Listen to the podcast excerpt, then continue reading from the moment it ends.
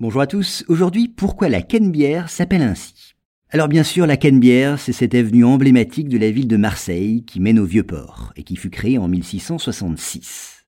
Eh bien, sachez qu'elle doit son nom au mot provençal canébé, inspiré du latin cannabis, c'est-à-dire le chanvre. Et je vous propose de voir tout cela plus en détail.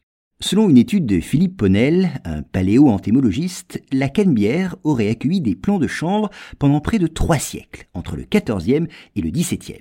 Pourquoi du chanvre Eh bien parce que ces fibres solides étaient alors utilisées pour fabriquer des cordages destinés aux navires qui se trouvaient dans le port de la cité phocéenne.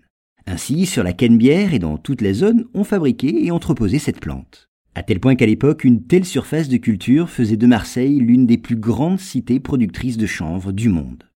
Philippe Ponel est parvenu à ce résultat lors de fouilles archéologiques en analysant des pollens fossiles.